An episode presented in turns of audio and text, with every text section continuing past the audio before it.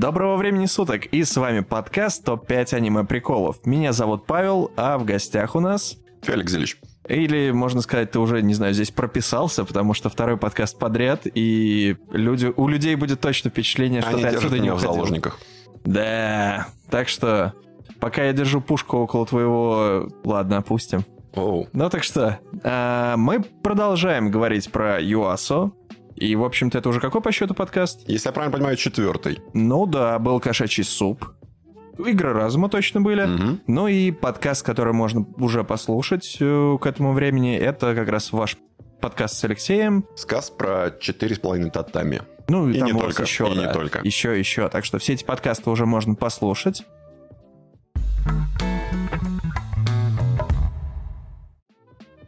Ну а мы сегодня будем говорить про два или про три все-таки? Наверное, про два и коснемся еще несколько. Нет, давай так, назовем это трансгуманистической трилогией Мусааки Юасы. Это даже звучит хорошо и даже хорошо пойдет для названия подкаста. По-философски. Конечно. Это модно. Хорошо. Трансгуманистическая трилогия Мусааки Юасы.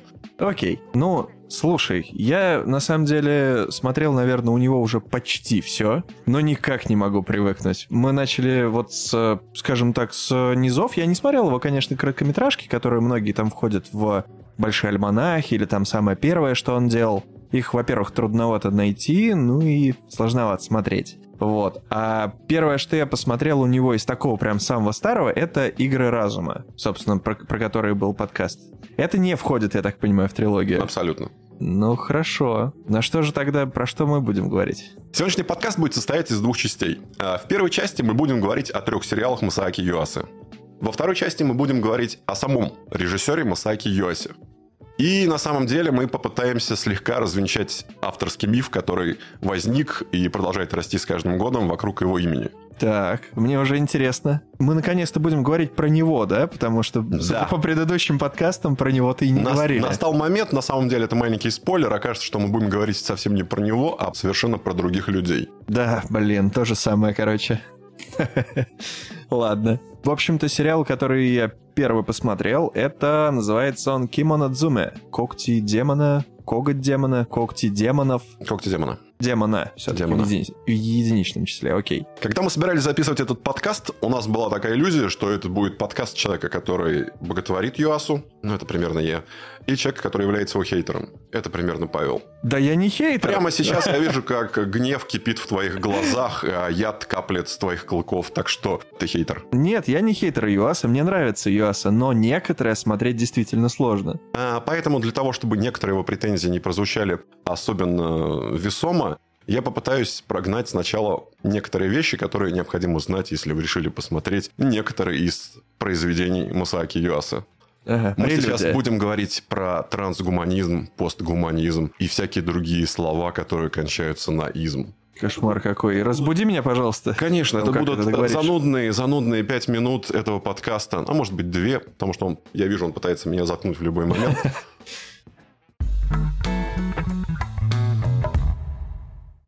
Примерно 150 лет назад Чарльз Дарвин опубликовал книгу под названием «Происхождение видов», где впервые рассказал о таком понятии, как эволюция. О том, что человек произошел от обезьяны, о том, что животные меняются, человек меняется. И примерно в это время возникла идея о том, на самом деле не впервые, о том, что эволюция не закончена, и о том, что человек будет продолжать развиваться в дальнейшем. А На фоне этих идей начало постепенно возникать движение трансгуманизма.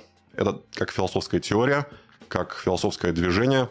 Это люди, которые последние, особенно 70 лет, э, настаивают на том, что эволюцию нужно ускорять. Потому что эволюция штука очень медленная, а прогресс, который нас настиг, он идет гораздо быстрее.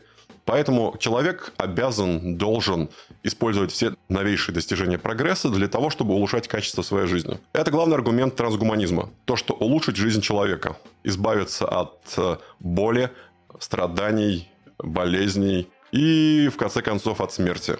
В принципе, любые способы для этого хороши, по мнению трансгуманистов. Поэтому любые достижения современной науки нужно брать и использовать. Нейропротезы – да. Какое-нибудь там шунтирование, вставление а, интернета в голову – да. То есть какие-то любые гаджеты, которые помогают, начиная с сотовых телефонов – да.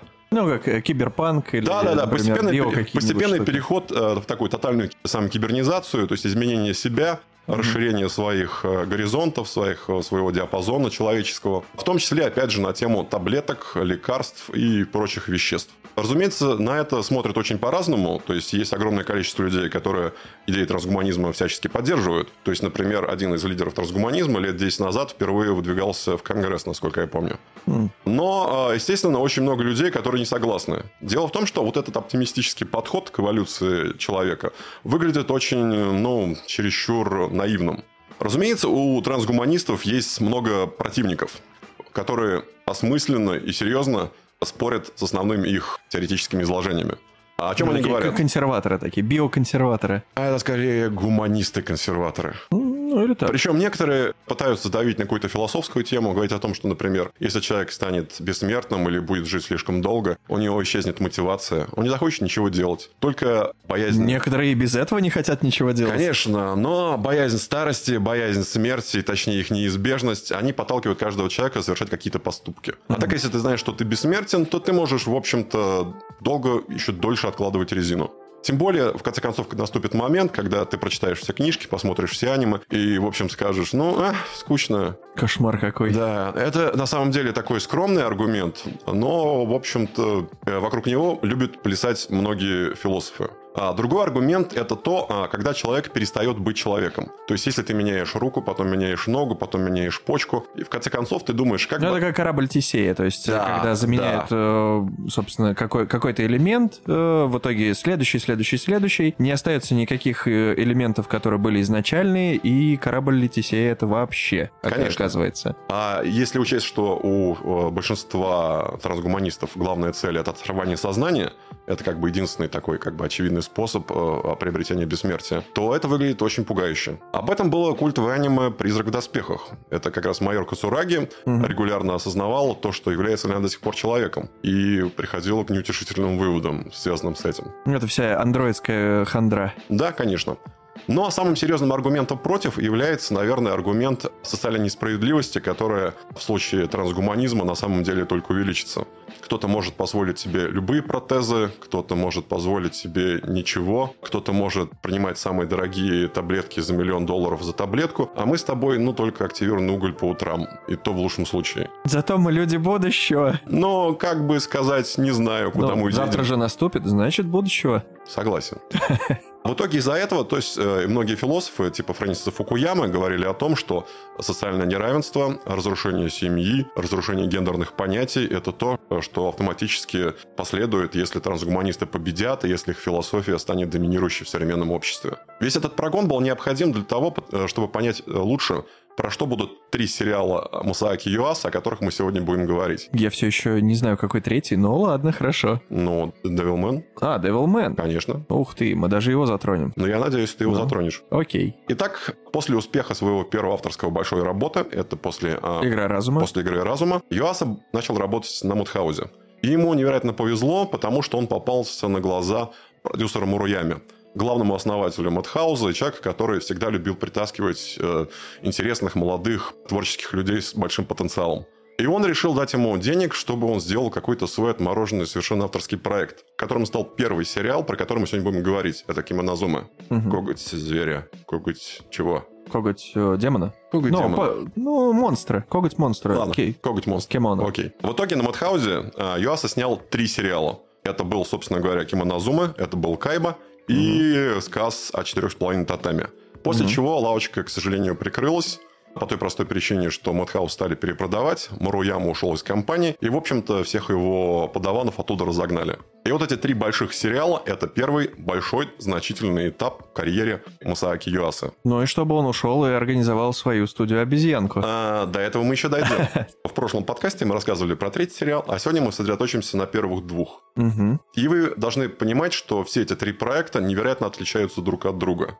Несмотря на какое-то родственное, такое абсурдное безумие, которое... Они абсолютно разные, абсолютно разные. То есть это визуально может показаться, что это нестандартное в графическом плане и то, и то, и то. Поэтому как-то, ну, не знаю, отпугнуть. Ну и плюс некоторые стили, они узнаваемы. Когда, например, второстепенного персонажа или какого-то, который стоит прям совсем около задников, его не будут прорисовывать. На него просто забьют. Ну и какие-то определенные сцены, пейзажи, которые вставляются между какими-то основными действиями, они, да, они застывают, и можно, в принципе, один поставить в другой, ты не угадаешь, из какого это сериала, из двух. Мгм. Ну, давай, из трех, возможно. Мгм. Вот, а так, да, они абсолютно разные, что сюжетно, что подачей, да всем. Итак, Кимонозума. Мгм. Сериал номер один. Э, ты хочешь про нее что-нибудь прогнать? А, давай ты... В древние времена, любишь- когда любишь. люди... В древние времена, когда люди еще были похожи на людей, они приносили жертву богам. Но однажды люди решили не приносить одну женщину в жертву богам. Боги обиделись и прокляли людей. И те, кто отказались принести жертву, они стали монстрами. Они были прокляты. Они были прокляты, и теперь они бродят среди других людей, но они превращаются в монстров и жрут человечину. Но мультсериал не об этом. Конечно, разумеется, не об этом. Окей. Давай поговорим, что, о сюжете сначала. Итак, наше время. Современная Япония. В ней живут монстры. Они прячутся, они едят людей. Они приходят в ночные клубы, снимают женщин, снимают мужчин, а, приводят их домой, занимаются сексом, после чего их съедают. И есть а, школа мечников, которые занимаются тем, что уже не первый год охотятся на этих монстров. Они придумали огромное количество способов, как это делать, различных ловушек, приманок и так далее. Они считают, что они следят за чистотой человеческой крови. Они должны уничтожить вот этих мразей, которые, вот этих нелюдей, которые живут среди людей. Это знаешь, как, как Иллидан, охотник на демонов в Warcraft е, типа, такой весь консерватор. Я не видел женщин уже 10 тысяч лет. И, в общем-то, понятно, почему первый же сбегает с женщиной из этого додзё. Да. Продолжай. Но мы понимаем то, что в этой школе все не просто так, что все это окажется очень тесно э, связано. И основной сюжет рассказывает о том, как э, парень из школы охотников на демонов неожиданно заводит роман с девушкой-демоном, и они решают сбежать и от тех, и от других. И это не то чтобы история Ромео и Джульетта, это скорее история в духе 90-х. Это история Сида и Нэнси, Бонни и Клайда. Это такие сюжеты, которые были популярны в 90-е, например, и в американском, и в японском кино. Но они не бандиты. Они ничего плохого, в принципе, не делают, пока они вдвоем. Девушка перестает есть. Ну, питаться, я имею в виду людьми. Парень, в общем-то, не убивает демонов, так что они просто хотят жить нормально. Это все-таки, не знаю, как по мне, так это больше Ромео и Джульетта, чем Бонни и Клайд. Бонни и Клайд, они отвязные, они начинают вокруг себя хаос как бы воспроизводить, и из-за этого их, в общем-то, ловят. А эти ребята просто говорят, оставьте нас в покое. Ну, разумеется. Дело в том, что э, Ромео и Джульетта были подростками. А истории про то, как мальчик-демон, девочка-охотница, девочка-мальчик-охотник, девочка-демон. э, про это было уже сотни аниме. Это уже совершенно не новая идея. И главное э, отличие сериала Кимонозума заключается в том, что героям по 30 лет. Это взрослые люди со взрослыми желаниями, со всеми взрослыми желаниями. Поэтому то, что диктует им их происхождение, их семьи, их какие-то старые друзья, их в какой-то момент начинает претить. И они пытаются вырваться из своей привычной среды. И поэтому им по 30 лет, они могут заниматься любовью, они могут употреблять алкоголь, у них есть какие-то профессии. То есть, например, главная героиня, помимо того, что она монстр, она инструктор по скайдайвингу. И это тоже прикольно. И из таких мелких деталей выстраивается совершенно не, самое необычное аниме. Помимо визуала, помимо каких-то любопытных идей, которые проходят на заднем плане, есть вот это ощущение того, что ты смотришь взрослое аниме. Причем взрослое не в том плане, что там много крови, много какой-то таких мачистских понтов, а просто взрослое аниме про взрослых людей, которые просто хотят жить. Э, И не в смысле хотят жить вот там вот в своих э, четырех с половиной татамях, ходить на работу, а вот э, ехать куда-то в сторону моря, смотреть на закат, э, опять же там А, пить кризис, вино. в общем. Э, Нет, у них Их, их первый кризис. Да нет, как раз, ну да, такое необходимость свободы, которую они наконец пытаются получить. Да, только-только вдохнули свободы. Знаешь, э, что самое забавное? Ну, в первых же там сериях показывают еще чувака, который тоже влюбляется в девушку, в общем-то, в Путану, ну, сотрудницу лавотеля, а, которая в конце сбегает с ней, естественно, и в конце происходит что-то, ну, не очень хорошее. И все вот эти разговоры вокруг, которые происходят внутри этого дадзё, это так похоже на мальчишеские разговоры, когда один из друзей женится. Это просто типа, да, куда ты избегаешь от нас? Мы же нормально тут тренируемся каждый день. Мы же нормально выпиваем каждый день. Зачем тебе эти женщины? И знаешь, все эти истории, когда там, э, например, э, одного из них, ну, убивают, девушка, с которой же он сбежал, говорил, что он ее любит, она его любит. И пацаны такие сидят и говорят, вот мы так и думали. Мы так и думали, что этим закончится. И это очень смешно, потому что это какие-то взрослые проблемы, которые, ну, ты видишь, даже это не проблема, но ситуация, которую mm-hmm. ты видишь обычно вот э, рядышком, они это гип- гиперболизируются немножко. Ну как немножко? До монстров и убийств в основном, ну, это ладно. Да, то есть обычно аниме бывают либо про школьников, либо про студентов, студенты свободнее, но все же это почти те же самые школьники. Либо про взрослых людей, которые всегда занудные, им нужно работать, им нужно работать, одевать белую рубашку. А тут про героев, которые пытаются вырваться из этого у которых изначально профессии странные, потому что охотник за демонов на, на монстров оказывается тоже профессия. Ну, ну это и... причем то, то подразделение, которое может войти в официальную полицию округа, вот что потом и происходит. В мире, где существует кимонозомы, все знают о монстрах, и, в принципе, охотники на монстров — это почти официальная профессия. То есть отдельные отряды ходят по улицам от... от ну, что-то вроде дружины, соседской дружины, только при этом да, они да. избавляются от монстров. Да, абсолютно. Что меня удивило, когда ты смотришь на вот это все там консервативное дадзё, где они все учатся обращаться с холодным оружием, с древковым. И тут внезапно появляются мехи. Ну, не мехи, ну, такие экзоскелеты, маленькие роботы, в которых можно садиться. В общем-то, один из э, персонажей главных, можно его так назвать, он как раз э, прокидывает историю трансгуманизма. Я Первую большое, большое спасибо, что ты вернул меня именно к этой теме. Вот, да, а, да. Потому что э, весь сериал оказывается именно об этом. А, дело в том, что кто у нас есть? У нас есть простые люди и есть э, э, монстры, то есть, вероятно, другая степень эволюции, э, которых простые люди ненавидят, потому что эти, они уже эволюционировали, эти чертовы мутанты. Даже если бы они не были э, людоедами, их бы все равно ненавидели за что-то. А, но, с другой стороны, эти самые консерваторы, которые хотят быть просто людьми, они начинают всячески прокачивать себя. Они делают мехи, мехи боевые, такие доспехи для охоты на... Собственно, Кимонозума. А, да-да-да-да. Ну, а потом все превращается просто в биопанк. А, потому что, оказывается, если, допустим, отрезать руку у монстра и прифигачить себе, то рука будет работать, ты получишь силу монстра. Мы это сто раз видели в аниме, но здесь почему-то какой-то совершенно свежий вайп от этого иногда возникает. Ты каламбурную саму суть уловил, что кимоно это монстр. Но при этом, если быстро называть, а у японцев, в принципе, там сливаются а, Ой и А, то кимонодзуме, кимонодзуме, uh-huh. uh-huh. это не когти монстра получается, а это как раз мехи, в которые они садятся. Это кимоно дзуме. Это кимоно с когтями. Это одежда. Ну, мы сейчас переходим на любимая тема Михаила Задорнова. Мы сейчас наши убогие знания японского будем э, из них вводить какие-то теории, поэтому я не стану пока этого делать. Убогие знания, ну ладно. Смотри, на самом деле там существует еще и третья сторона. Конечно. Вот это спойлер или не спойлер? Потому что есть люди, которые эволюционируют в них. Они фактически не монстры, они изначально не являются монстророжденными. Они как раз-таки превращаются в людоедов. Или путем обычным, то есть рейдж мод какого-нибудь Демон Хантера, где он начинает превращаться, или это медикаментозный путь. Да, дело в том, что как бы э, все монстры, они живут, э, занимаются своим грязным мерзким делом и, в общем-то, не пытаются ничего изменить. Они привыкли существовать в человеческом обществе на протяжении тысячелетий.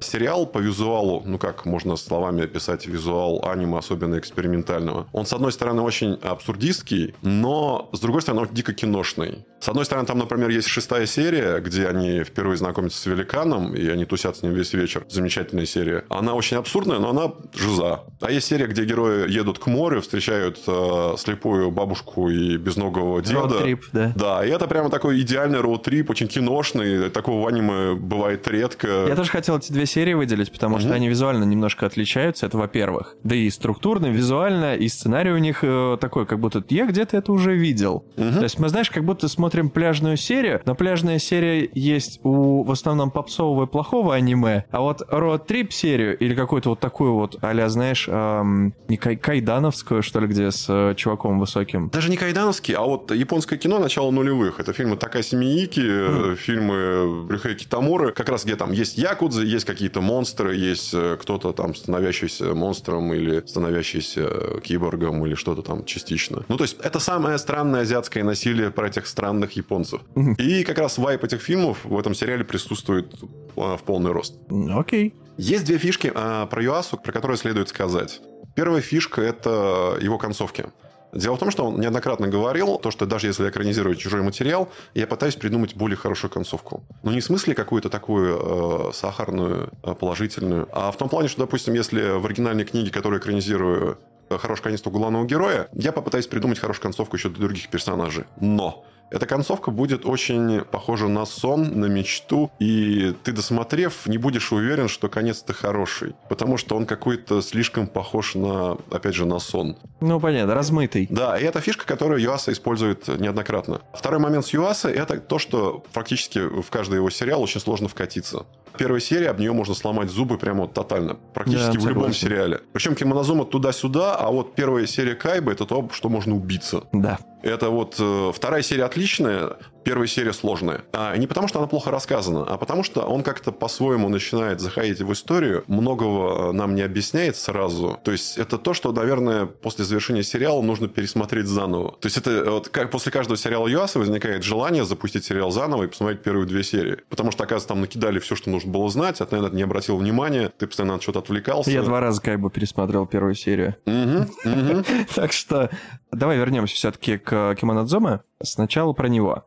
Мне приходилось досматривать последние серии, ну, там, с 10 по 13, нет, 13 уже на компе. Ну, с 9 там по 11, к примеру, вот так вот. Я в пути смотрел. И там не было варианта посмотреть нормально с субтитрами. Я смотрел это в единственной озвучке, которую я нашел. Это Куба 77. Да, да. Это меня в такой э, не знаю, в такую ностальгию просто вкинуло. А еще была какая-то вот дебильная привычка, где в конце и в начале серии тот, кто озвучивает, он добавляет что-то от себя, какое-то от себя тяну. И вот конец девятой, по-моему, серии, и в конце, когда только-только там я не успел еще скипнуть титры, собственно, товарищ говорит, если вы досмотрели до этой серии, значит, у вас есть вкус. Значит, э, вы можете смотреть нестандартное аниме. Я такой, типа, типа, чё, чё? Надеюсь, это он не слова Юаса озвучил, а правда от себя тина. Вот, но Я- забавно. Полностью с тобой согласен, э, потому что я, когда начал пересматривать, я запустил тоже в переводе Кубы 77, и вдруг обнаружил, что он меня э, раздражает гораздо меньше, чем раздражал раньше. То есть я такой, воу, нормально. Да, это как персона 9.9 или там вот эти вот, Вот, все... нет, общем, Persona 9.9 нет прощения пока что, я к этому еще морально не готов. Это как Devilman. Devilman, например, э, старый Ова, их не существует в м, нормальном переводе. Ну, озвучке. Там есть только девушка, я не помню, как ее зовут, но это не персона 9.9. Элоди... Не, не Элодель. Блин, я, я боюсь соврать. Не, я Вот. этом не разбираюсь. Вот. И тоже я как-то настолько привык смотреть, э, но меня это всегда раздражало, но вариантов не было. То есть субтитров, ну, по крайней мере, когда я смотрел, субтитрами там не было вариантов посмотреть. Вот, сейчас я попробую все это махнуть опять. А ты, ты уверен, что это стоит делать? Э, Потому что, вот, например, на, на собственном примере, а, моя лояльность э, по отношению к Кубе 77 оказалась не такой большой. Э, К пятой серии я сказал, все, в баню, все, пора заканчивать. Да, три серии И начал посмотрел. смотреть с субтитрами. Мгм. Да Я попробую так и так. Ладно уж, тут не так много времени как бы теряешь. Тем более, о, там три, три штуки всего. Мгм. Вот. Вернемся, собственно, к USA. Давай э, подытожим немножко про Кимонодзуме. Давай. Кому бы ты его посоветовал? Для начала фанатам ЮАС. Ладно. Нет, на самом деле всем, кто любит э, про монстров, про охотников на монстров, и готов посмотреть что-то необычное, очень оригинальное, новое, но со знакомыми сюжетными тропами. Мгм. Быть может, кто постарше чутка. Постарше какого возраста? Здесь нужно да вот, уточнить. э, чтобы не обидеть никого из слушателей, давай не буду говорить. Не знаю. Ну ладно, хорошо. Если вы чувствуете себя чуть старше, чем вы и есть, то можно попробовать. По поводу того, как я первый раз вообще увидел Кимонодзуме. В ТикТоке или на Ютубе, по-моему, короткий был просто кусочек, где парень с девушкой целуются. Он говорит то, что наконец-то это первый поцелуй, это вот э, взрослая жизнь, это пер- первый этап. Он закрывает глаза, открывает, а он пол половину девочки съел. И этот кусок нарисован вообще по-другому. Там вот это и про бокс. Это два куска по минуте, которые не выглядят как сериал, Я когда посмотрел, подумал, о, нифига, надо точно заценить этот тайтл. Начал первую серию, это было, не знаю, в году, наверное, в девятом. Мгм. И, в общем-то, на первых там 10 минутах нажал э, на кнопку красную и выключил. Вот, сейчас я более терпим, посмотрел, а кому я хотел бы его посоветовать. В первую очередь, как мне кажется, это городское фэнтези. А, и это вот, знаешь, мне чем-то напомнило даже «Ночной дозор». Это очень странно. По сюжету. Но по структуре, то есть ты видишь э, противоборствующие стороны, есть какие-то определенные законы, есть э, кто-то там above all, то есть э, злодей, собственно, с его организацией, и какие-то странные персонажи, которые вроде не играют в эти игры. То есть, ну, условно, там гигант, он вроде как плохой, но потом ты понимаешь персонажа, потом он исправляется, потом он вообще, в общем-то, и не был плохим, он только шутил про то, что будет их убивать. Ну, какие- какие-то вот такие вот вбросы, скажем так, неоднозначных персонажей. А я бы вот не рискнул, кстати, сравнивать с «Ночным дозором», потому что по жанру э, его сложно назвать городским фэнтези.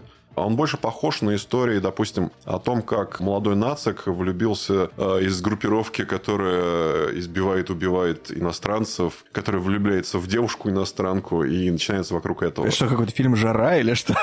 Что ты рассказываешь? Куда ты в эту сторону? То есть, потому что здесь нет совершенно какой-то эпики, истории о том, что там добро, зло. Есть рассказ, конечно, про много тысяч лет, но он совершенно не, не влияет. А это вот именно такая жизовая история, то есть о каких-то беглецах, которые пытаются сбежать от своего окружения, от своего как раз бэкграунда, э, в котором они выросли, жили. И как раз э, и все эти охотники, и все эти монстры, они примерно как вот э, их можно спустить именно на такие социальные проблемы. Слушай, а там на самом деле не столько социальные проблемы, сколько и романтичные и сексуальные проблемы раскрываются. Вот о чем мы не сказали, потому что Юаса на это очень сильно давит.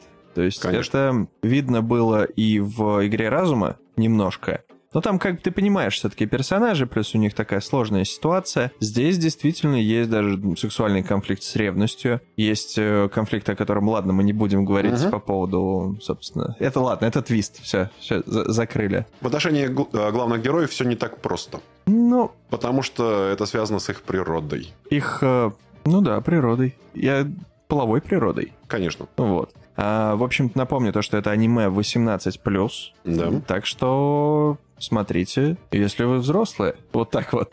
Или, или нет. Но я вам не советовал. А, давай продолжим тогда второе аниме. Ладно. Однажды где-то далеко в космосе или далеко в будущем, это не важно, это не имеет особого значения, а была изобретена технология переписывания памяти.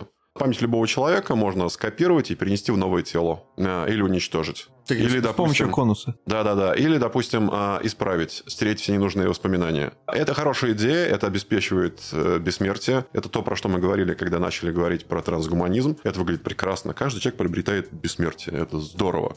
Но, Ну- разумеется, все это превращается в один большой ад. Потому что в мире царит полное неравенство, э, и в этом неравенстве каждый пытается нажиться на несчастье другого человека. А что происходит? Дело в том, что богатые люди или даже просто простые бандиты, они начинают похищать простых людей, забирать у них тела, использовать эти тела, э, менять эти тела, потому что тело еще можно изменить э, совершенно до неузнаваемости. Сделать из человека там плюшевую игрушку или там какой-нибудь бегемотика или что угодно, что нужно заказчику. Разумеется, можно пересаживать память, стирать человеку все, что нужно. Причем процесс стирания выглядит очень интересно. А, На человека направляют аппарат, у него над головой появляется что-то типа портала, и ты практически физически заходишь к нему в память, и там начинаешь Ну, шурудить на вату, полках. да, вытаскивать это А, все. Да-да-да-да. А, п- появляются еще и продавцы, продавцы воспоминаний, что вот это вот прикольно. Это как раз затрагивает немножко, знаешь, тему как э, бегущего по лезвию. Мгм. То есть э, чужие воспоминания, которые ты можешь проиграть и подумать то, что это твои. Но а, в «Бегущем по лезвию» все достаточно приближено к современным условиям, а там именно полная свобода. А, в том плане, что с памятью можно сделать абсолютно что угодно.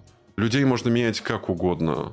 И, разумеется, есть богатые люди, которые живут наверху, и город богатых людей отделен от остального мира большим электролитовым облаком. И э, если кто-то попытается пройти через облако, то есть подняться наверх, туда, к этому правительственному зданию, то он просто потеряет все свои воспоминания. То есть это блокирует вот этих самых плебеев от того, чтобы они не мешались. А у плебеев всех плохо, их берут в рабство, их там похищают, стирают память, просто уничтожают. А в мире, где а, любой человек может быть бессмертным, на самом деле записанную память любого человека уничтожают безжалостно. Здесь надо сказать, что у этого сериала очень необычная графика. Это графика, сделанная под японские мультфильмы Астробой. 70-х. Да, под Астробой и другие проекты э, Макото Тезуки. Недавно мы смотрели Star Wars Visions, как раз э, где была серия от студии Юаса, собственно. Конечно. В этом стиле, где робот в будущем на другой планете, Конечно. который ничего не помнит, становится джедаем и отражает как раз-таки нападение ситха. Да. И мне очень этот дизайн не нравится. Мне кажется, нужно быть, э, не знаю, ребенком, выросшим в Японии, чтобы тебе понравился Астробой, дальше вот это, вот это, вот это, вот это, вот это. Ну, очень странные головастики, это даже не чиби. Это... Они похожи на детей все. Они все похожи на малышей из «Незнайки на Луне», например. Да нет, они скорее похожи на, знаешь, как эти э, футболисты и хоккеисты, которые деревянные. Но только они чуть-чуть э, сплюснутые. Там достаточно взрослый сюжет, а здесь как бы все похожи на сказочных персонажей, но герои занимаются сексом, э, бухают, как бы от, от этих персонажей ты этого не ожидаешь. Но что самое главное, э, в каждой серии кого-нибудь из героев минусуют. Тебе э, вводят нового персонажа, который такой няшный, няшный, симпатичный, хороший, добрый, ты понимаешь, что ты с ним надолго, Банс его заминусовали в этой же серии. То есть это сериал, который похож на детский мультфильм, который похож на «Незнайку на Луне», но на самом деле там никто не защищен. Там, в общем-то, могут убить каждого. Учитывая, что в этом мире каждый может получить бессмертие, а убийство окончательное убийство, особенно иногда бередят душу, скажем так. Смотри, это киберпанковая игра престолов с детьми. Ну, нет. С детьми, которые на самом деле взрослые. Просто выглядят как дети и тем же самым занимаются, как и взрослые. Да нет, «Игра Чем престолов» взрослые? это какой-то устоявшийся сеттинг, где много персонажей, а здесь персонажей мало, и они все постоянно куда-то едут. Это «Галактический экспресс 999», но только более взрослый, современный, но при этом упорно прикидывающийся чем-то таким из прошлого, чем-то странным. Это как будто ты решил посмотреть э, Дора Хидора, и Ага. вдруг тебе показывают Дора Хидора, но в графике армянского мультика. Да, армян фильм. Да, или, допустим, прибалтийских мультфильмов конца 80-х. И ты так на это, господи. Ну, то есть это очень неожиданно. На самом деле нужно сделать шаг назад, потому что мы еще не рассказали про сеттинг толком, а мы уже начали говорить про графику, про Тедзуку, про большие руки, про Незнайку. Поэтому вернемся к сеттингу. Итак, есть мир, где любые воспоминания можно записывать. И в сериале показано, как это можно использовать в быту. То есть ты, например, можешь э, взять свою память, скопировать его в другое тело, э, заняться с ним любовью. И с этого могут быть проблемы, потому что если ты копируешь свое сознание, оно может восстать и уничтожить оригинал. Поэтому копию всегда нужно уничтожать после того, как ты его использовал. И вот всякие такие прикладные вещи, такие совершенно низменные, такие, в общем-то, из э, такой низшей плебейской страшной жизни, это то единственное, на что, оказывается, используют вот эти достижения науки. С чего все начинает? Да, естественно, в этом мире правит есть король, мы не скажем его имя. Этот король, который правит уже много столетий, потому что он каждый раз переносит свое сознание из одного тела в другое. И этот засидевшийся король раздражает многих. А в этом обществе есть повстанцы. С ними все тоже очень сложно. Это тоже очень странные гнилые персонажи, не будем спойлерить. Они хотят уничтожить правление этого короля и для начала хотят разрушить основное хранилище воспоминаний.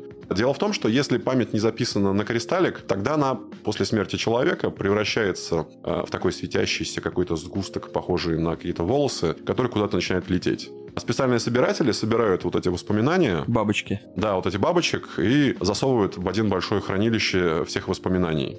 Сериал начинается с того, что объявляют о том, что террористы совершили большой теракт э, в главном хранилище воспоминаний. Хранилище уничтожено, и все эти воспоминания разметало по космосу. А Герои полсериала путешествуют по космосу, и они видят, как за окном такой новый Млечный Путь, светящийся. Это как раз человеческая память. Память живых людей, которая Ну, память разметала по умерших людей, получается. Конечно, разумеется. Кайба – один из, наверное, лучших, тонких, разнообразных э, фантастических аниме, которые я видел. Причем не скучных. То есть, обычно, когда говорят о том, что вот есть серьезная фантастика в аниме, например, там «Призрак в доспехах», «Акира», там «Технолайз», Лейн. Кайба обычно вспоминают очень редко, потому что до нее многие не, просто не доходят. Но там э, все проблемы, которые были показаны и рассказаны во всех перечисленных сериалах, показаны очень хорошо. Потому что я, например, когда начинал смотреть сериал, не подозревал, что он закончится примерно тем же, чем заканчивается Евангелион. Потому что там как раз это главный конец, это то, о чем говорят как раз э, трансгуманисты. Дело в том, что если ты постоянно меняешь свое тело, у тебя должно быть какая-то цель. Ну, то есть, когда ты что-то сделаешь, ты поймешь, что все, я наконец-то чего-то достиг. И э, прикладная цель это, допустим, полностью перейти там, как бы в сеть. полностью зацифроваться, стать сингулярностью. Но есть и вторая большая цель, про которую все говорят. Дело в том, что есть помимо трансгуманизма постгуманизм, а, который отличается в своей базе тем, что постгуманисты считают, что параллельно должна эволюционировать не только человек, но также природа и общество без э, эволюции общества и природы все это лишено смысла. Поэтому... Это силе как раз, которые хотели, чтобы все в общем-то, в один больш... большой разум слилось, и да. что все, все общество должно быть э, Это единым целым. То, к чему в свое время как раз к комплементации, то, к чему да. свелся Евангелион, и, в общем-то, призрак комплементации парит постоянно над Кайбой. Зелли. Прости, я, я просто это... Что? Зеля? Да, там же Зелли называется в итоге, а не Сили. Я что-то это прогнал. Евангелион. Это будет очень долгая пауза. Я буду долго соображать, о чем он сейчас говорит. ладно. Я не видел. Чего, Евангелион не видел? Да, я сделаю вид, что не видел. Да, он врет. Зелли... Я, я, я знаю только Зелли Бобу. Зелли Боба. Зелли Боба. Это как раз-таки третий пилот. Не исключено. А, так вот, в мире Кайба есть Кайба. Это гигантский цветок или какое-то гигантское существо, которое сжирает все а, воспоминания, разбросанные по космосу, и которое приближается к планете, на которой застряли главные герои. И когда оно доберется до планеты, оно пожрет всю память космоса, и что-то произойдет. Этого все боятся, с другой стороны, кто-то этому очень рад, и нас, естественно, в конце сериала ждет определенный твист. Точнее, твистов нас ждет очень много, и здесь надо сказать в плюс э, Мусаики Юаса, что 12 серий — это отличный формат. В них очень сложно вкатываться, первые две серии, но он их очень хорошо, нормально развивает. То есть, допустим, серии 5-6 тебя могут кормить необычными историями, которые будут всячески испытывать э, твое терпение, твое как бы, я не знаю... Я в конце пятой сдался, чтобы ты понимал. Так вот, э, в Каэбе в конце пятой э, э, меняется сразу сюжет, и начинается сюжетная линия. Да, я, да я не верю в это. Вот как всегда, ты говоришь, что, что типа, я посмотрел, на самом деле, там пять серий, там посмотрел только первый сезон, и тебе говорят, да ты не понимаешь, с третьего сезона пойдет самое топовое. Надо просто подождать. Последние три минуты пятой серии тебе отвечают на главный вопрос. После чего начинается сплошной прямой сюжет, который писал один Юаса. До этого каждую серию писали э, различные люди из его команды, включая него в качестве автора. А здесь началась прямо сплошная сюжетная линия, как раз с выходом в космос. Ах, ладно, досмотрю. Нет. Ну что ж, тут, э, тут же разные степени трансгуманизма фактически. Если мы сравниваем с э, Кимонадзуме, то там какой-то, знаешь, биотрансгуманизм. Угу. То есть там эволюция. Эволюция не техноэволюция, а эволюция, в общем-то, как, как, как существа, как организма. А здесь же мы, наоборот, видим действительно киберпанк. Можно же назвать это киберпанком? Ну, в общем, да, но он гораздо даже дальше. Ну да, да, да. То есть это далекий киберпанк. Да, ладно. да, да, да. Вот, это уже механизация, и это совсем немножко другое. Плюс очень сильный акцент на социальных вопросах, сильный акцент на психологии потому что копание в, в памяти это всегда очень сложно. И люди делают самые неожиданные открытия. Ну да. Это как будто бы вот что-то такое прям сокровенное трогают, смотрят. Э, это моральные грани нарушает. Если другой человек посмотрел, например, твои воспоминания или чужие воспоминания, если он подсмотрел вот этот воеризм будущего, э, или тем более он их как бы ассимилировал, а человек другой забыл, это как-то неправильно. Вот здесь моральные грани, они гораздо уже. Они такие болезненные, то есть они хорошо показано, то, что умеют делать японцы. Ну да. Это... Особенно в историях про демонов, о том, как демоны искушают людей, потому что человек из самых лучших побуждений для того, чтобы спасти кого-то, помочь кому-то, он, в общем, постепенно предает себя и не всегда понимает это. Это вот ты сейчас уже начинаешь про религиозный трансгуманизм. Это третий сериал Юаса. Конечно, да. Вот, э, собственно, Devilman Crybaby. Но я mm-hmm. думаю, что мы сегодня не будем его затрагивать, э, только так, вскользь, потому что на самом деле это очень огромная тема. Когда я увидел то, что там есть э, и Devil, Devil Lady, и старый сериал, там 39 серий, по-моему, плюс три Овы, а я за всю жизнь думал, что их две. Угу. А там их три. Угу. Вот, плюс э, новый ремейк, плюс есть несколько спин по манге, и еще сериал господи, Киберагент 009 против Devilmana, кажется, который тоже когда-то смотрел. В общем, материала очень много, чтобы пересмотреть, обсуждать. Поэтому вот. про Devilmana будет отдельный большой подкаст. Да, да, в любом случае. Кайба вы и так, наверное, поняли то, что чтобы его посмотреть, нужно, во-первых, не дюже иметь э, усидчивость, э, Вот, вот Феликс Зелич утверждает то, что с шестой серии все пойдет отлично. Отлично. Там шестая серия э, отличная романтическая штука и вообще отлично. Здорово. Я пока на пятой застрял, может быть, я не прав. Может мы быть. наговорили много запутанного, мы пытались вас сейчас запугивать этим сериалом, я просто расскажу начало. И так вот в этом странном мире, где какие-то подземелья, темно всегда, какие-то ходят грязные люди, приходит сознание главный герой. Он похож на подростка. На подростка с белыми волосами. Он голый по пояс. Э, у него э, в груди большая дыра сквозная, ровная вырезанная, то есть как бы не вредящему. На животе у него татуировка из трех кругов. А в кармане а, медальончик, в котором размытая фотография какой-то девушки. Это не, не три круга, это этот э, знак Брейниака. Ну, да, я не буду говорить сам, это тоже спойлер. И, разумеется, вот эти три вещи, это три вещи, э, и персонаж совершенно не помнит, кто он. А, разумеется, тут к нему подбегает э, какой-то человек, который рассказывает, здесь повстанцы, здесь был взрыв, то-то, то-то, давай я посажу тебя на Я на твой корабль. друг, ты что, не помнишь? Да, и фактически вся вторая половина сериала, это нас подводит именно к этой сцене. Нам, собственно, будут объяснять, что произошло, и как именно мы подошли к этой сцене, и чем она, в общем, будет чревата в финале для всех героев этой истории. И герой отправляется в путешествие по космосу. Герой не вдупляет. Фактически во второй серии он получает новое тело, женское. А он снова не вдупляет. И как бы все вокруг меняется, меняются люди. Это очень трагические истории. То есть, например, он попадает на корабль, билеты на космический корабль стоят дорого, поэтому многие люди, если хотят путешествовать, они берут себе дешевое тело, например, плюшевые игрушки, и пытаются путешествовать в багаже. Некоторые безбилетники прячутся в багаже, потому что у них тоже нет денег, потому что этот мир жесток, несправедлив и ужасен. И во всем этом путешествует главный герой, который не помнит, кто он, но парень, которого он встретил в начале, сказал, запомни, тебя зовут Варп. Хорошее вархаммеровское имя. Ага. Потому что в конце как раз э, вархаммеровского в сюжете будет очень много. Let's do time warp again. Да. То бишь, сюжет очень хороший, и истории хорошие, и сериал отличный.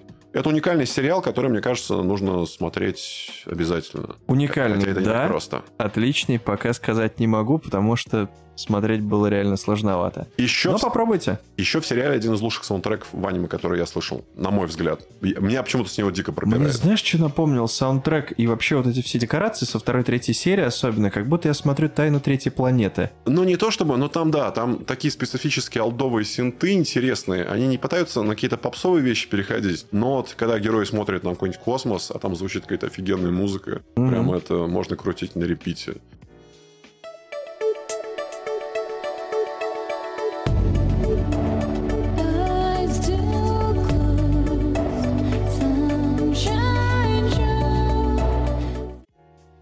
Ну, вот это, это плюс. Слушай, саундтрек действительно самый главный плюс в этом сериале, ну, по крайней мере, для меня был. Угу. Вот, то есть э, в Кимонадзума саундтрека-то как такового толком не было. Только джазовые перебивки да, крутые. И, и там отличная группа, которая совмещает панк с джазом, и это тоже работает. Да, да, да, Но совершенно иначе, совершенно иначе.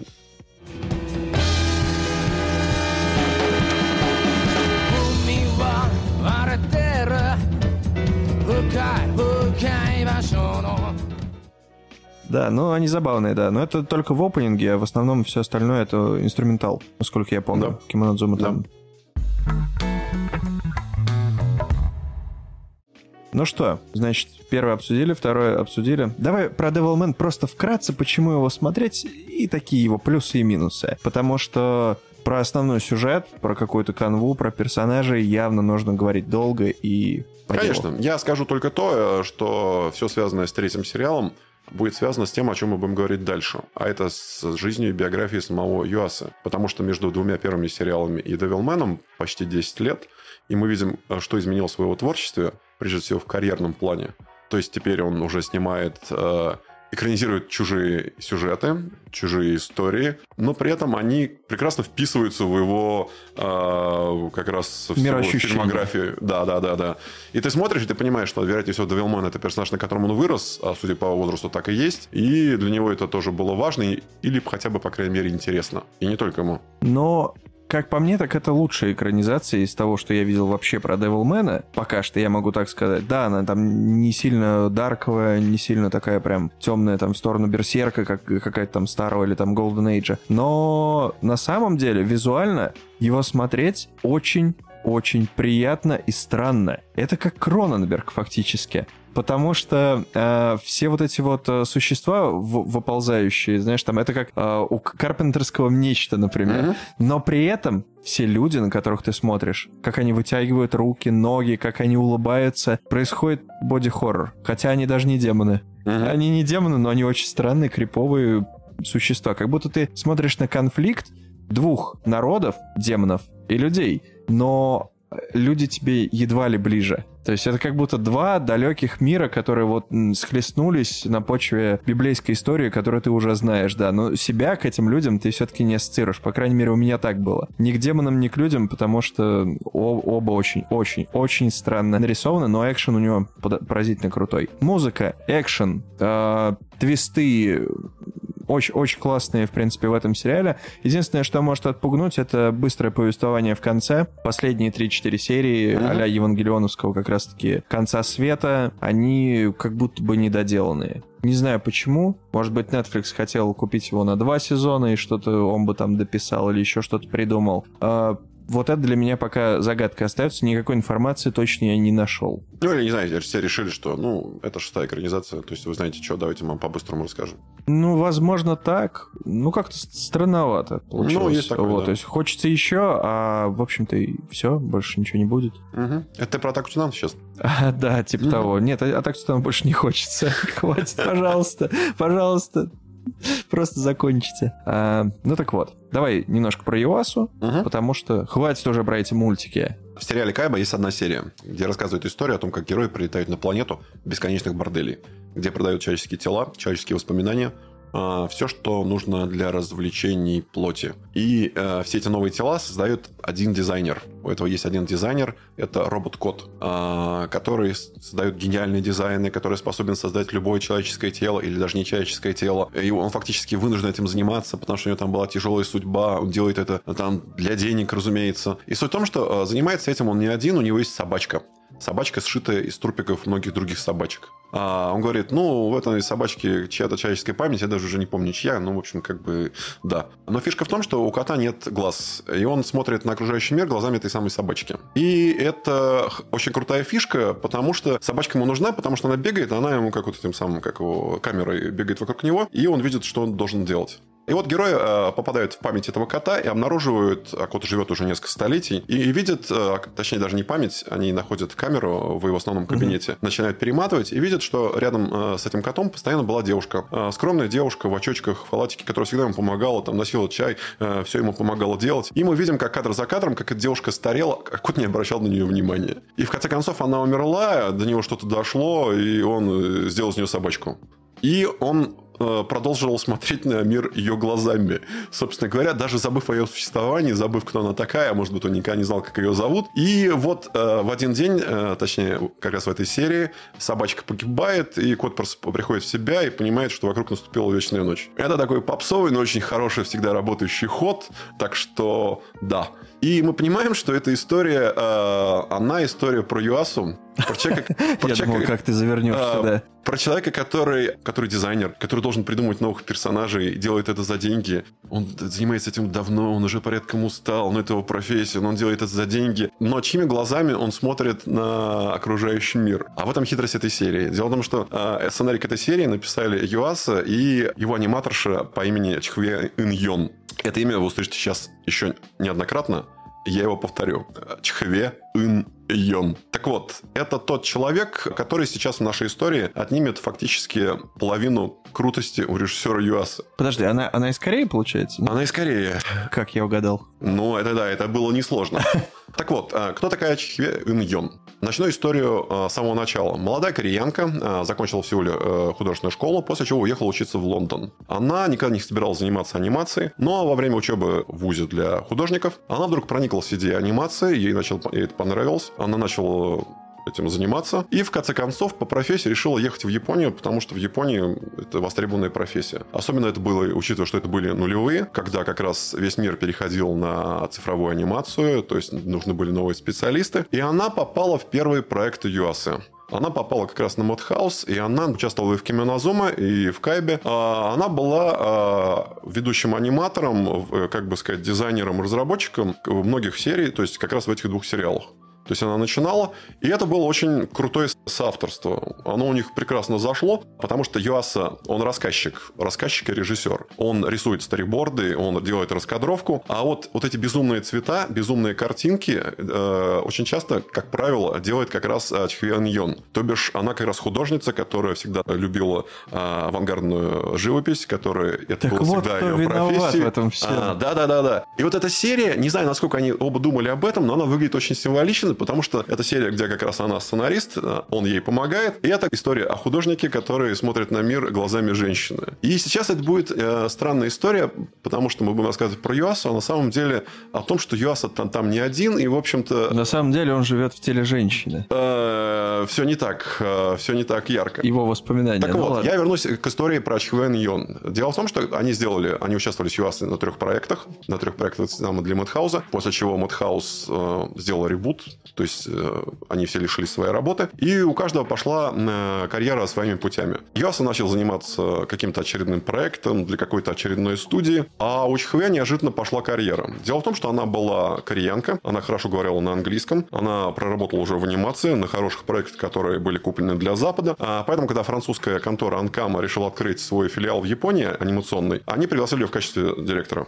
И она начала заниматься какими-то самостоятельными, то есть уже в качестве менеджера, менеджера главного креативного человека, то есть который как раз то есть, разрабатывает уже и, э, собственно говоря, образы, и руководит персоналом. А специально для работы в этой конторе из Европы было перегнано, собрано 25 сотрудников, а их перевезли в Японию, и они начали там работать, делать типа аниме. Но это когда иностранцы делают э, в Японии что-то похожее на аниме.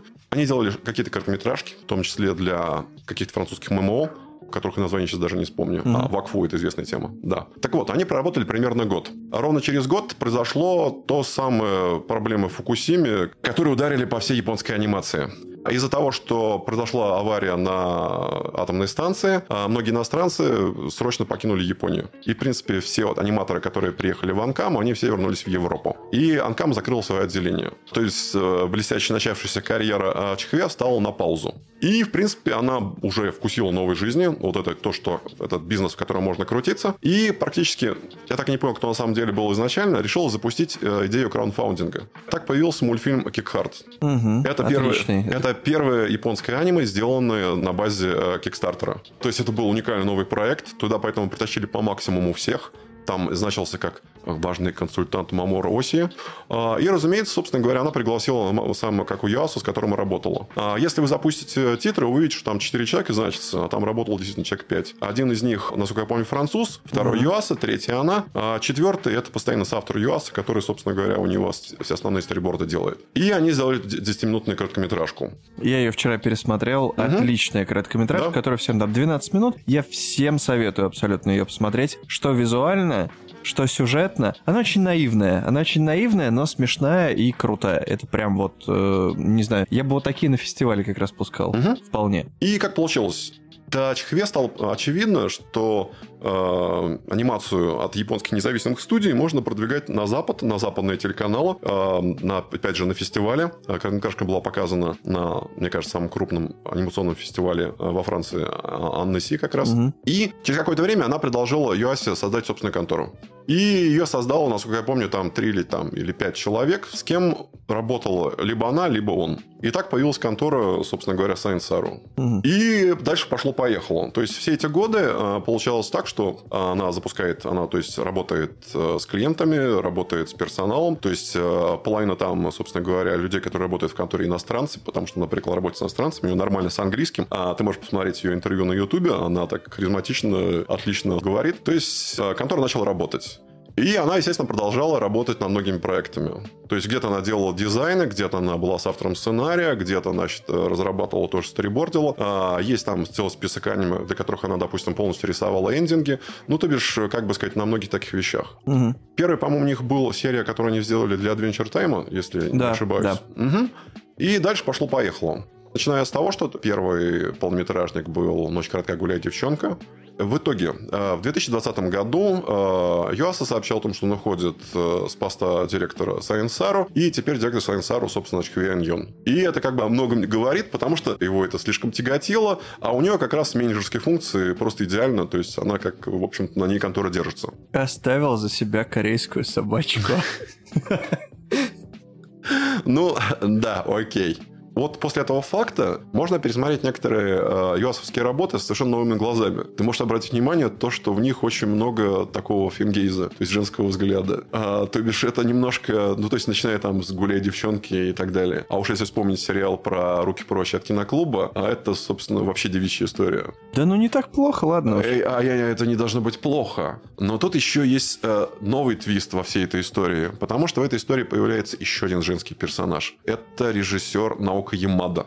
Это mm-hmm. еще один э, молодой гений, популярный режиссерка последних лет. Обычно как получается? Э, история любого японского режиссера, будь он аниматор или будь он киношник, а, примерно одинаковые. В 20-22 года человек заканчивает вуз, идет работать на киностудию, там бегает, работает ассистентом или рисует какие-то там рисунки. Ну, раскадровка. Да, да, да, то есть занимается какой-то совершеннейшей шляпой. А к 30 годам его, наконец, делают режиссером отдельных серий или, может быть, каких-то там отдельных сериалов, в зависимости от его талантов, от его как бы наклонностей. К 40 годам или к 45 аниматор, наработавший определенную репутацию, может уйти а, с большой конторы, открыть свою студию и работать уже независимым подрядчиком. Это, в общем, повторялось со всеми. То есть, вся история японской анимации – это история того, как э, человек работал на одну студию, пришел на Madhouse, потом ушел с Madhouse а, открыл там свою контору. Угу. Это вот такая бесконечная цепочка как раз таких взросления. Но в этой цепочке всегда кажется, что это история взросления, э, мужского взросления, потому что большинство режиссеров – это мужчины. А здесь как раз есть история, которая совершенно ломает эту схему. И вот такая история наука Ямады. А, дело в том, что она стала режиссером впервые 23 года.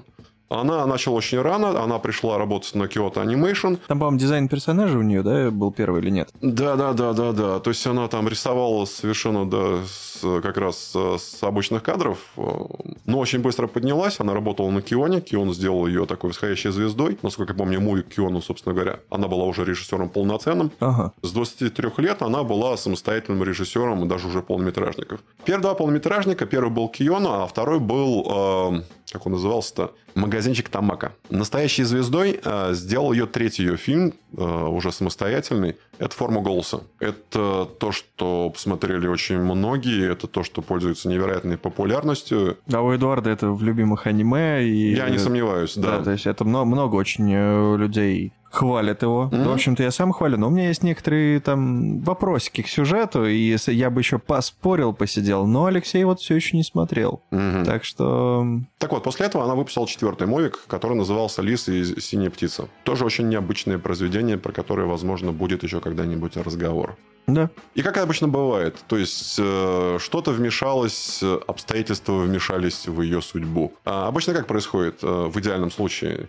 Это когда Миядзаки открывает свою студию, и 40 лет сидит в, один, в одном кабинете и рисует свои мультики. Никто ему не мешает. А в нашей истории, которую я сейчас рассказываю, уже несколько раз мы видели, что сначала авария на атомной станции, потом продажа Madhouse а. Так вот, карьера, собственно говоря, э, Наоко Ямады споткнулась, когда Kyoto Animation сожгли. И в этот самый как раз момент ее, собственно, переманила к себе Чхве Ын Ён. И это как в потенциале новый такой большой режиссер для студии. А для начала... Да, есть... Девичий там тандем сильный довольно. Да, да. То есть в прошлом году последний сериал Science SARU, который я так не посмотрел, история Дома Хейки, собственно, на Дома Тайра. Я пока тоже его не посмотрел. Вот, это как раз она в качестве режиссера, то есть там вообще большое, же самое женское комбо из звездное. И да... Там, это... там по-моему, Масаки Юаса тоже числится, нет? Ну, наверное, в качестве продюсера и так далее. А, ну, может быть. Ну, то есть, как куда без него. Угу. И вот, э, э, мне кажется, теперь она будет работать на Science Sarum. Она потенциальная звезда, то есть форма голоса – это большой хит последних лет. Э, мы будем ждать новых проектов. А чего мы можем ждать от Sarum в ближайшие годы? Это очень важно. Дело в том, что буквально через месяц во Франции, в Эннессе, снова будет очередной фестиваль, и там заявлено уже несколько разных вещей. Там заявлен мастер-класс от самого Юасы, то есть он сейчас будет рассказывать о том, каково быть Юасой. А, а также будет новая короткометражка от студии Sarum. Режиссером, который будет Ямада, собственно говоря, привезет ее Чхвен Иньон, и по первым кадрам, по первому описанию, это там девушка просыпается вокруг бутылки, что-то было вчера странное, и, в общем, это, говорит, то, что любят фанаты ЮАСа. Хэнговер от ЮАСа. Да, да, да, да, да, да, да, да. Хорошо. Так вот, мы можем назвать четвертого человека для полного комплекта, чтобы отобрать еще немножко минут славы у ЮАСа. Человека зовут Абель Гангора. Дело в том, что если в первой половине подкаста мы говорили про постгуманизм, про трансгуманизм, то во второй половине у нас получается разговор про феминизм и интернационализм. А, дело в том, что Чхве, а, будучи англоговорящим человеком, будучи человеком, проработавшим в Европе, а также в Японию на французскую студию, она очень многих аниматоров вытащила в Японию. И среди них Абель Гангора. Он, насколько я помню, испанец, но изначально карьера у него начиналась, он работал в ирландской студии Cartoon Saloon. Это самая студия, которая сделала «Песнь моря», а, вот этих самых бегущих волков. А, там он вначале работал, и э, в какой-то момент посмотрел Кимонозумы и обнаружил, что это невероятно круто. И он стал фанатом Юаса, и кто знал, что там через сколько-то лет он будет работать, собственно, в контору. И он был одним из тех пяти человек, которые основали студию Сайнсару. В итоге он глава отдела по, собственно говоря, по цифровой анимации. Главный секрет Юаса, который начался, собственно, с Кимонозума, заключается в том, что это совмещение, э, что это было очень передовым и что очень сильно всех раздражало, это сочетание рисованной анимации ручной и вот этих цифровых задников, э, огромного использования, собственно говоря, цифры. И вот за всю цифру на Сайенсару отвечает как раз Гонгора. Так вот... Э, С каких пор, получается, он отвечает? Ну вот с, с начала существования конторы. Только при этом сейчас он еще прокачался до самостоятельного режиссера. Дело в том, угу. что в этом году или уже в прошлом, или в этом, э, вышла, вышла антология «Звездные войны. Видение». Да, да, да. И Science Arrow э, сняла там две серии. Так вот, одну серию, режиссером первой серии является Чхуан Йон. Это, ага. это самая последняя серия про этого самого, про то, как э, молодой джедай пошел в горы помогать девушке убивать ее тетку, а в итоге сам перешел на темную сторону. Ага. У него было имя такое, э, не Анакин, а Акакин, по-моему. А, я, я понял, я понял. Это где была такая здоровая да, да, да, да, женщина ситх. Вот ее режиссером, собственно, была, была Чхве. Ага. А вторую серию снял как раз э, сам Абель Гонгара. Это которая про Астробоя. Да.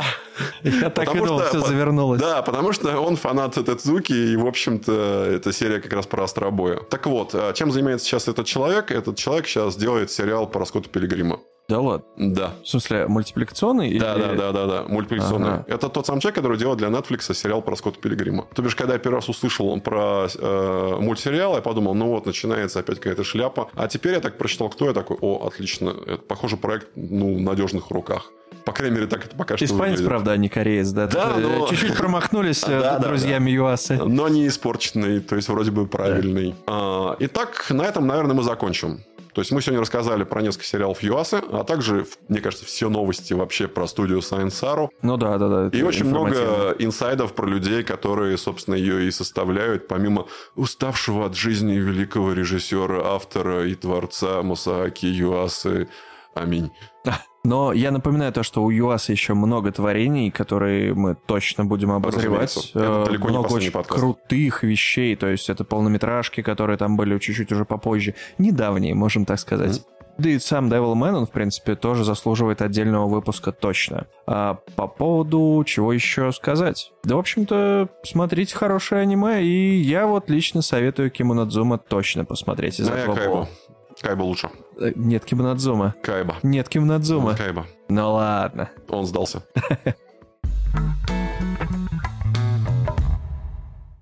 Ну, в гостях у нас сегодня был Феликс Зилич. Да, всем вот. пока. А мы будем... Ты слишком быстро попрощался. Ну, а я напомню то, что на самом деле нас можно послушать на Apple подкастах, Spotify, Яндекс Музыки, SoundCloud, SoundStream, подкасты от Google, Сберзвук, CastBox, Overcast, подкаст Edict, PocketCast, ну и на YouTube. Ну а самое главное, можно уступить в группу ВКонтакте, и кто знает, может быть, там есть ссылка на чат в Телеграме. Видишь, как много этих связей. Не исключено. И везде можно послушать, а также поставить лайки, оставить отзыв, и, в общем-то, это очень нам поможет, чтобы появиться чуть повыше где-нибудь. Ну а на этом все. Пока-пока. Да, всем пока. Все, в этот раз не будет бэкстейджа, да? Ну, а какого? Давай споем песню. Давай я поставлю китайскую песню с мобилы. Юаса, Юаса, Юаса. Единственный мой... Да-да-да. Типа, нам нельзя, наверное, спойлерить, да, следующие какие-нибудь выпуски. А вообще я вот Берсерка пересматриваю. Скоро надо фигануть летом. К волне, наверное, пинг-понг нужно как-нибудь пачкой. Да или нет? Я думал, Или нет. ло за стеной нужно. Вот, третьим. Потому что, как бы, там-то да, там про воду оба, а про что пинг-понг, помимо пинг-понга, я не знаю пока. А, это вот сложно. Я его, наверное, пока не буду пересматривать. Это ну, лет пять назад смотрел. Но Вот. я его просто вообще не видел, поэтому по-любому смотреть. А вот Когда- Devilman- Когда-нибудь. Я бы как-нибудь к Девилмену Берсерка привязал бы, но это очень долго и очень сложно. Ну, так. Вот.